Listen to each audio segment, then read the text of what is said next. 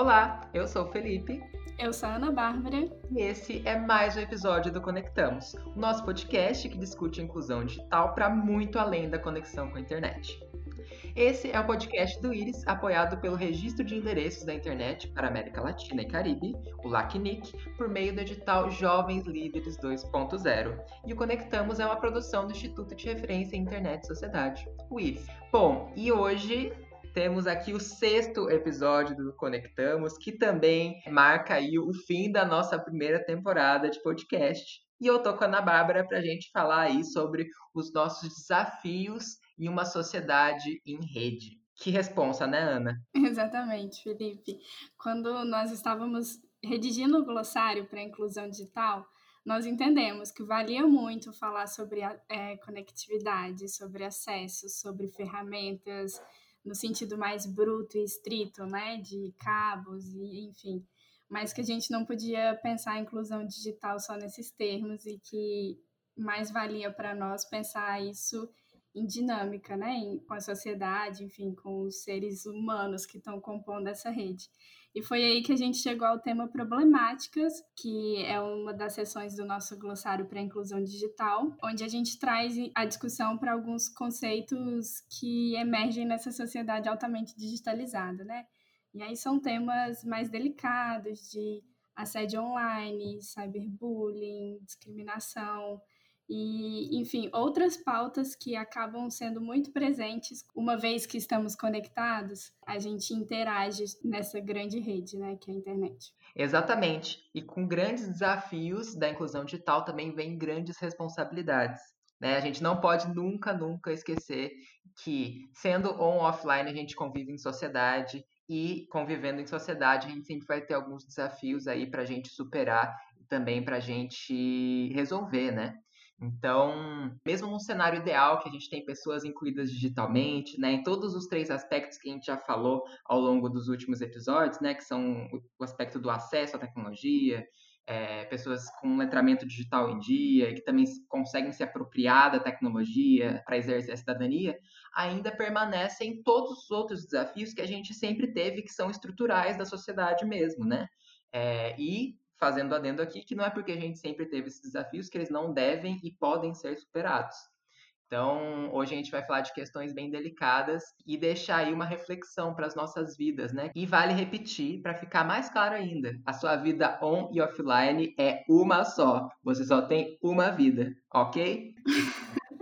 Exatamente. E se a gente quer pensar uma inclusão digital que dê conta desses problemas que a gente quer enfrentar enquanto sociedade, é preciso que a gente esteja atento a todas essas nuances, né? E vale lembrar que os processos de inclusão digital, né, apesar do, do nome, né, ter a inclusão e buscar essa equidade, eles também podem ser excludentes quando eles não compreendem, né, a prática da inclusão digital da forma correta, né? Então, esse assunto tem toda uma complexidade que primeiro ele precisa ser entendido, né, que é o nosso compromisso aqui quando conectamos, passar essa informação para que a inclusão digital seja realmente entendida de forma ampla, de forma realmente ser inclusiva e não exclusiva, para que a gente dê passinhos para frente, assim, né?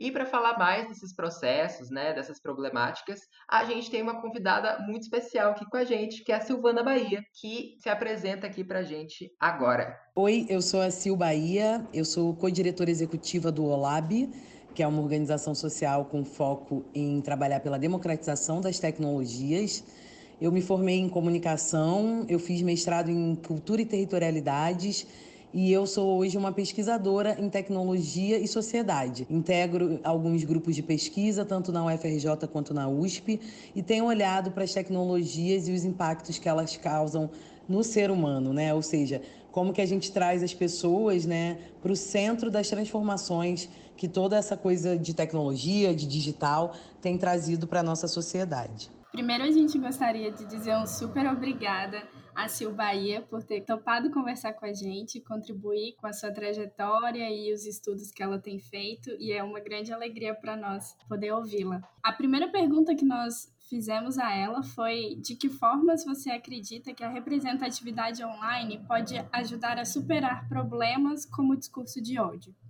Bom, eu acho que a representatividade, seja ela online ou offline, ela tem um papel muito importante que é de sensibilizar as pessoas para um problema né? ou para uma ausência da presença de determinados grupos, mas eu acho também que a representatividade ela é apenas uma porta, né? um, talvez um, um primeiro momento para a gente começar a olhar para as questões que são mais profundas. Eu sempre gosto de pensar que existem três etapas, né? uma que é a representatividade, a segunda que é a inclusão e a terceira que é a equidade, né? que é o que a gente tem buscado, seja dentro da tecnologia ou de qualquer outro campo do saber.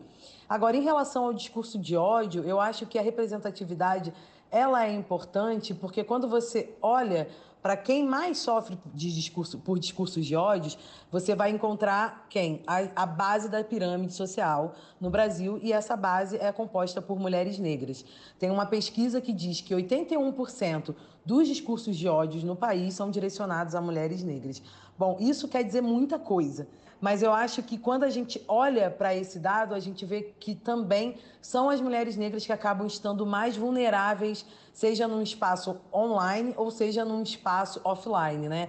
E se a representatividade ela é um primeiro passo para a gente começar a olhar para essas questões de uma forma mais ética e mais justa, né, é importante que a gente também estimule que a representatividade aconteça também nesses âmbitos, seja digital, ou seja não digital, seja online ou seja offline. Bom, como a Silvana mesmo disse, né, tanto o on quanto offline tem a, o papel assim de sensibilizar a gente para esse grande problema, né, a ausência da presença de grupos que compõem a sociedade, né? E falar sobre discurso de ódio também é falar de manifestações que podem gerar danos tanto morais quanto emocionais, né, Ana? Exatamente, é preciso lidar com seriedade com essas pautas, né? Se nós queremos partilhar de um ambiente digital que seja positivo, seguro, que sirva ao desenvolvimento humano, assim como a gente já tem trabalhado nos outros episódios, é preciso que seja um, um lugar de direitos, mas também de deveres né, de responsabilidade sobre o conteúdo que se produz e que se consome. E para tudo isso, a nossa legislação vale no, na internet, né? Ao contrário que muita gente diz, essa falácia de que a internet é terra sem lei, de que o anonimato Jeito permite nenhum. muitas coisas. Nós precisamos ter em mente que não, é um espaço de exercício de cidadania e de responsabilidade. E aí eu trago aqui para nossa conversa também uma referência que é interessante, que é a do Winfred Bugger, e ele diz que o discurso de ódio né, se refere a palavras que tendem a insultar enfim, gerar violência, assédio e hostilidade contra determinados grupos ou uma única pessoa. E isso na internet o que a gente vê muito, né, acontecendo é a questão até de direcionamento de discurso de ódio a uma única pessoa e essa pessoa acaba representando um grupo maior, né? Às vezes ele também se, se pulveriza, né? E esse discurso acaba no fundo, no fundo, dizendo respeito a um grupo, né? Pessoas que têm certas características e que compartilham de algumas coisas semelhantes. E isso é muito grave, né? Sim, aí entra uma particularidade do ambiente online, que é essa capacidade de espelhar comportamentos, né, de, de proliferar muito rápido todo o conteúdo, e enfim, todo o conteúdo positivo e negativo também, as ofensas, uhum. a capacidade de, de violência também fica potencializada com essa dinâmica tão imediata e tão potente da internet de espalhar as coisas, né?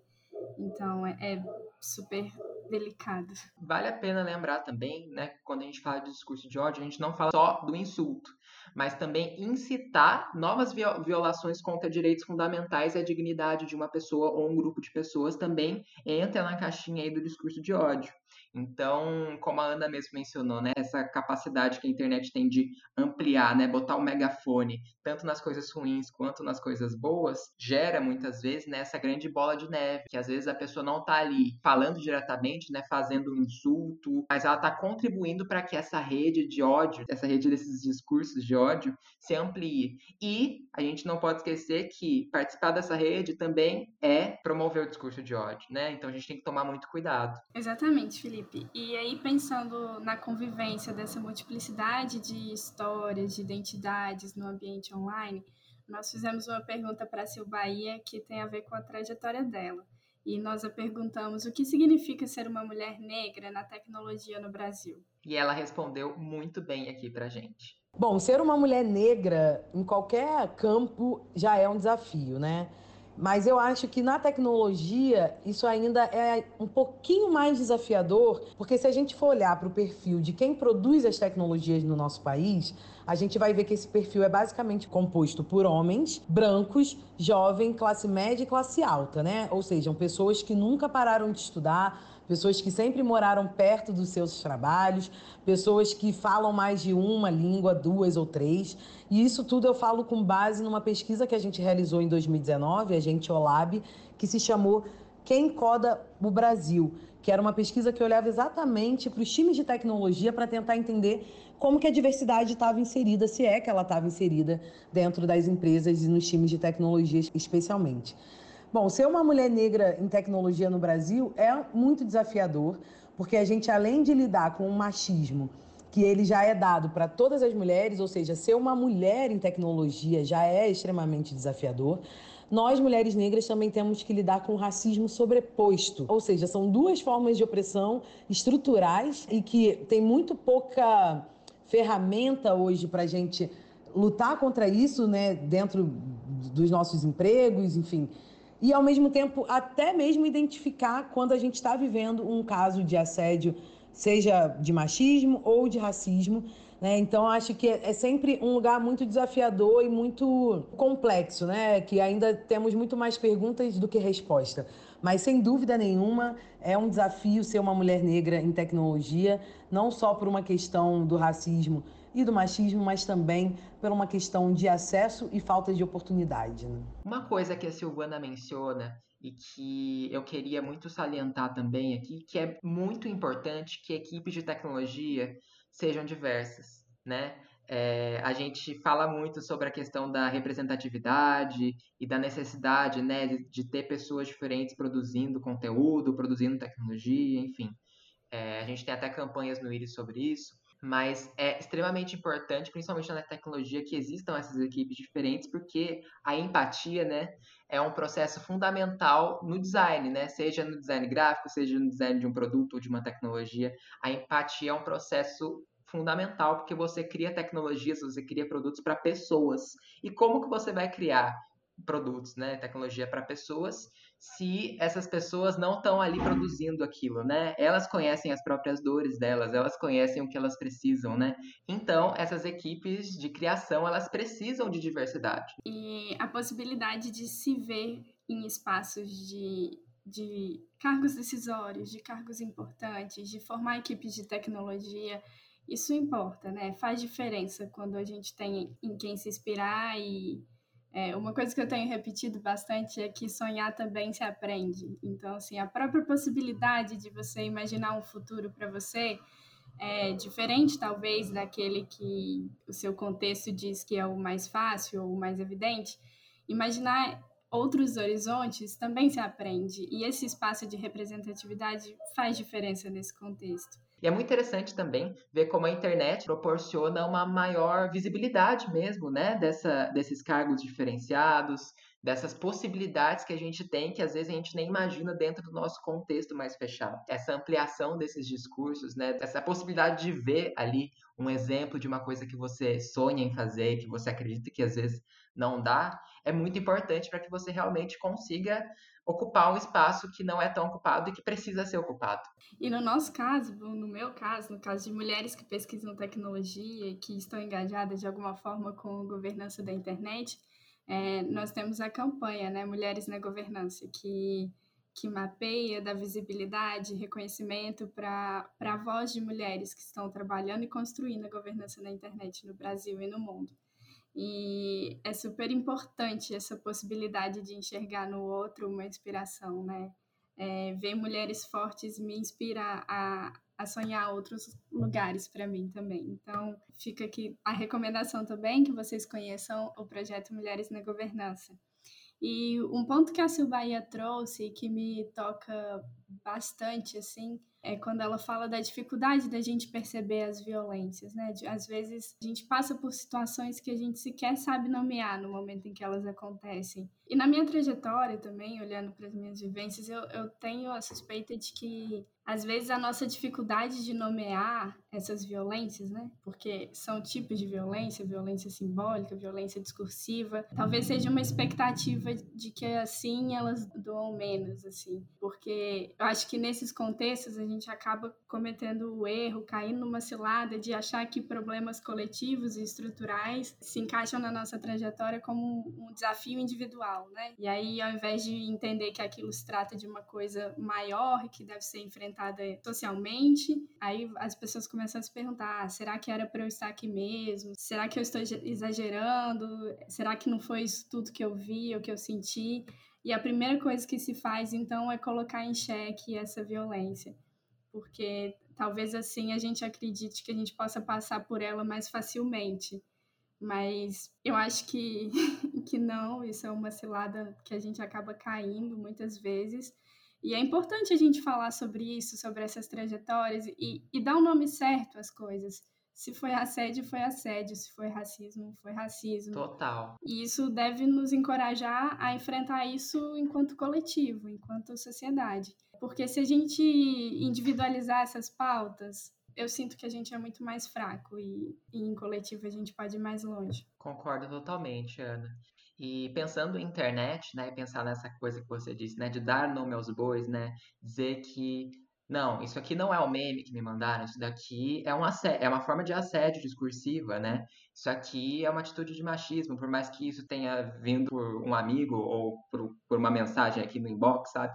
Não é porque está acontecendo na internet que é menos. Eu acho que é muito importante a gente pensar nesse sentido, assim, de não tentar minimizar também quando isso acontece no ambiente online e aproveitar essas singularidades do ambiente online também para a gente realmente discutir esses assuntos, né? A gente falou aqui de discurso de ódio, mas a gente também pode usar o discurso para realmente criar um, um senso coletivo mesmo de consciência sobre essas questões. A gente vê aí diversos movimentos, como aquela da hashtag MeToo também, que aconteceu alguns anos atrás, sobre assédio, né? É, também tem acompanhado alguns perfis bem interessantes da comunidade LGBT também, que falam um pouco sobre o machismo dentro da própria comunidade LGBT, que era uma, uma questão que eu não vinha sendo, sendo discutida muito anteriormente, agora nas redes sociais eu vejo sendo colocada em pauta e, e percebo o quanto isso é importante. Enfim, até para a gente também ficar atento mesmo a, a, atitudes que muitas vezes acabam sendo normalizadas, mas de normais elas não têm nada, né? Exato. Então, é muito importante a gente usar a internet também a nosso favor nesse sentido. É, e nesse ponto, acho que a gente precisa pensar a nossa responsabilidade no consumo do conteúdo que a gente consome. Porque a internet não deixa de ser um espaço de disputa de narrativas, né? Ao mesmo tempo que você tem situações de discurso de ódio, de ofensa, também tem uma grande reação, uma grande mobilização em resposta. E quando a gente decide dar voz a conteúdos que, que propaguem a diversidade, que prezem pelo respeito, que estejam dispostos a, a, construir uma conduta respeitosa, que caiba a nossa pluralidade enquanto ser humano, a gente está escolhendo dar voz a um conteúdo que constrói a sociedade que a gente acredita. Então, assim, eu pessoalmente, na minha conduta re na rede, eu busco sempre me cercar dessas pessoas que me inspiram e que me ensinam a ser uma pessoa melhor e que me ensinam a enxergar realidades que eu não conhecia antes e a respeitar uns aos outros na rede e reconhecer que existem muitas formas de existir nesse mundo. E a gente sempre vai estar descobrindo uns aos outros. E aí, né, a gente falando um pouquinho sobre essa questão dessas peculiaridades que a gente consegue pensar, né, quando a gente pensa na sociedade acontecendo no ambiente online, a gente perguntou também para a Silvana, né, que desafios que ela acredita que existem, né, no ambiente online, em que medida eles se diferem ou não dos desafios que a gente tem offline, é, principalmente em relação aí à atuação dela. E daí ela respondeu para a gente. Bom, eu acho que eu não consigo fazer essa distinção entre online e offline, né? Em 2014, a ONG Crioula, que é uma ONG que trabalha pelo direito das mulheres negras, criou uma campanha que se chamava Racismo Virtual Consequências Reais. Eu acho que era esse o nome. Mas falava muito sobre esse tipo de violência que a gente vive no mundo online, o quanto que isso impacta na nossa vida offline. Então, para mim, essas distinções, elas não cabem. Né? Eu não separo o mundo no offline e nem no online. Para mim, é o mesmo mundo. O que acontece é que assim como no offline a gente vê vários tipos de opressão, né, e que são opressões estruturais, né, que estou falando principalmente do machismo e do racismo, a gente também vai ver isso no digital. Não tem como a gente achar que ah, a nossa sociedade ela é patriarcal, ela é racista e na, e na internet e nos meios digitais ela não vai ser. Então, eu, para mim, isso está tudo no mesmo campo né? Tanto a afetação disso, né? A afetação dessa violência, quanto a prática dessa violência, né? Então, eu acho que elas não se diferem, na verdade, né? Os desafios, eles existem e eles estão aí muito no campo da educação, da formação, do acesso, da permanência, da possibilidade de experimentação e de produção de novas tecnologias e principalmente pelo entendimento de uma relação mais qualificada com todos esses aparatos que a gente tem hoje disponível, mas que mesmo tendo um pouco mais disponível, né, a gente não consegue usá-los como ferramentas potentes para combater o racismo e o machismo dentro dessa sociedade que se torna cada vez mais digital. Extremamente interessante e sensível essa campanha que a Silbaia traz de racismo virtual, consequências reais. É, mais uma vez reforçando que, que não, on e offline não se distinguem quando a gente está falando de vidas reais, de pessoas reais, de trajetórias Exato. com seus símbolos e, enfim, cada um tem as suas particularidades e isso tudo precisa caber na sociedade diversa que a gente procura, né?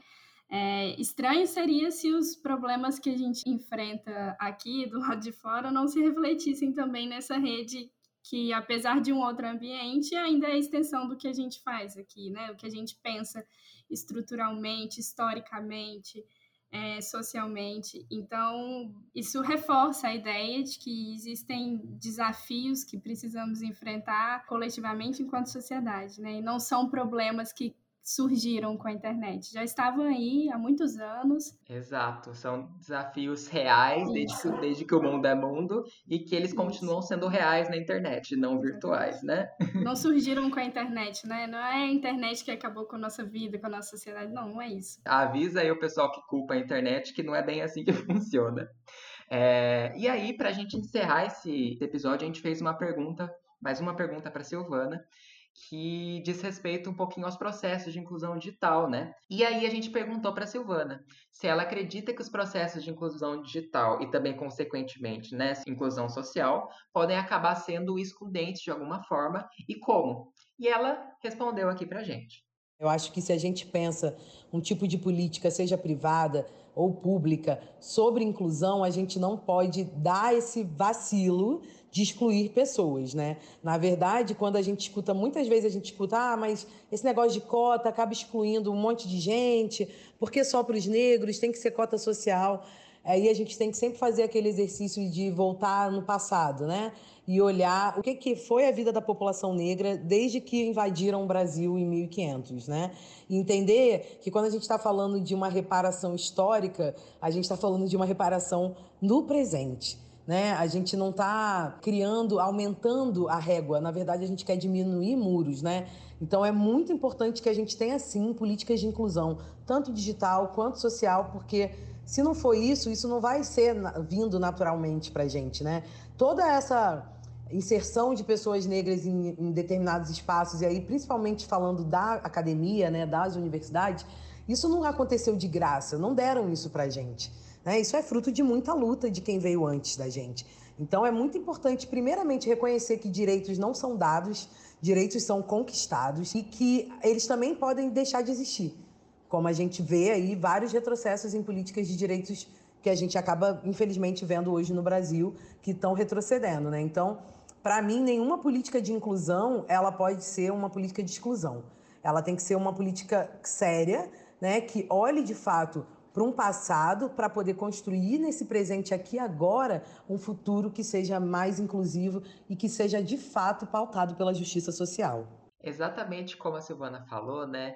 É preciso pensar muito sobre reconhecer, né, que os direitos eles, infelizmente, eles não são dados, eles são conquistados.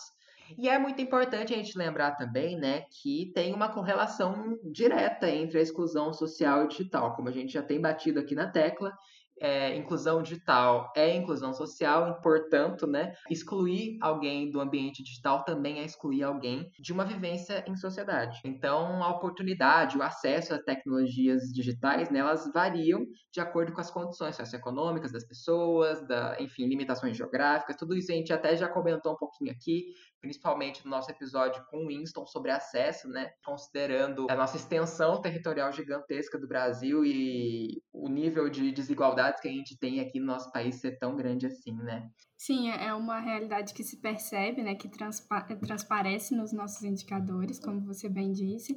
E esse ponto sobre os direitos não serem coisas garantidas, enfim, lembrar que eles foram conquistados e que houveram pessoas que lutaram antes da gente para que a gente tivesse o que nós temos hoje, cara, eu não posso deixar de compartilhar uma memória que eu tenho de uma aula de, na faculdade de teoria democrática com o meu professor de política, o professor Fabrino, e era um dia que nós estávamos todos discutindo alguma coisa de conjuntura e uh, os alunos estavam meio inflamados, assim, a gente estava indignado com alguma coisa que estava acontecendo no país. Não tem sido muito raras essas situações é. nos últimos anos. Infelizmente, né? É, faz parte do dia a dia. Mas eu me lembro muito dele conversar com a gente numa aula de teoria democrática, dizendo que as conquistas dos direitos não são lineares, né? Tipo assim, não se trata de uma coisa que você conquista hoje uma, uhum. amanhã duas e assim sucessivamente, mas que ela mais se assemelha a um novelo de lã. Você puxa de um lado, aperta do outro. E aí esses nós são difíceis de, de desatar e vai demorar muitos anos, enfim, às vezes a gente dá um passo para frente e dois para trás e assim a gente só não pode desistir. É, isso para dizer que é importante que a gente esteja atento e forte para não só garantir os direitos que a gente ainda quer conquistar, é, mas assegurar aqueles que nós tivemos ganhos até aqui, né? Não ganhos, mas enfim, conquistados, como bem disse a Sil. E eu acredito que é somente assim, pensando coletivamente, de forma organizada e, estratégica, que a gente consegue fazer face a essas desigualdades que se colocam em tantos níveis na sociedade brasileira, né? E a nível geográfico, é, social, racial, de gênero. E é preciso fazer face a isso de uma forma coletiva, porque é só assim que problemas grandes podem ser enfrentados, eu acredito. Exatamente, a gente não consegue fazer as coisas sozinhos. Eu acho que, enfim, pensando aqui nesse nosso último episódio da temporada, acho que fica esse grande ponto, assim, aqui, né, nesse final, que é a gente agir como coletivo mesmo para poder buscar e defender a necessidade de uma inclusão digital que aconteça no nosso país, que aconteça aí no mundo, né? E que venha acompanhado dessa cidadania que a gente tem falado tanto. Que sejam cidadãos incluídos digitalmente, que estejam aptos a, a exercer os seus direitos e seus deveres, a fazer uma, um bom consumo na rede, a discernir entre notícias falsas e notícias reais, que seja capaz de denunciar assédio e identificá-lo e combatê-lo, enfim, que tenha uma conduta positiva, transformando a internet no lugar que a gente quer. Exatamente, a inclusão digital para entender que estar na internet não basta, precisa ser cidadão na internet. Isso envolve várias coisas que a gente comentou ao longo dessa temporada. Então, eu agradeço mais uma vez a Silvana por ter aceitado o nosso convite para esse último episódio e também imensamente a você que está ouvindo a gente aqui. Foi uma temporada muito legal de ser feita, a gente contou com pessoas brilhantes aqui comentando com a gente diversos assuntos. Tudo isso para que a gente consiga pra, passar para você que está aí ouvindo a gente o que a gente pode entender de inclusão digital, que é o assunto, como a gente já vem falado, que é muito maior do que se pensa. Eu relembro aqui que inclusão digital é inclusão social, tá, gente? Não vamos esquecer disso, não.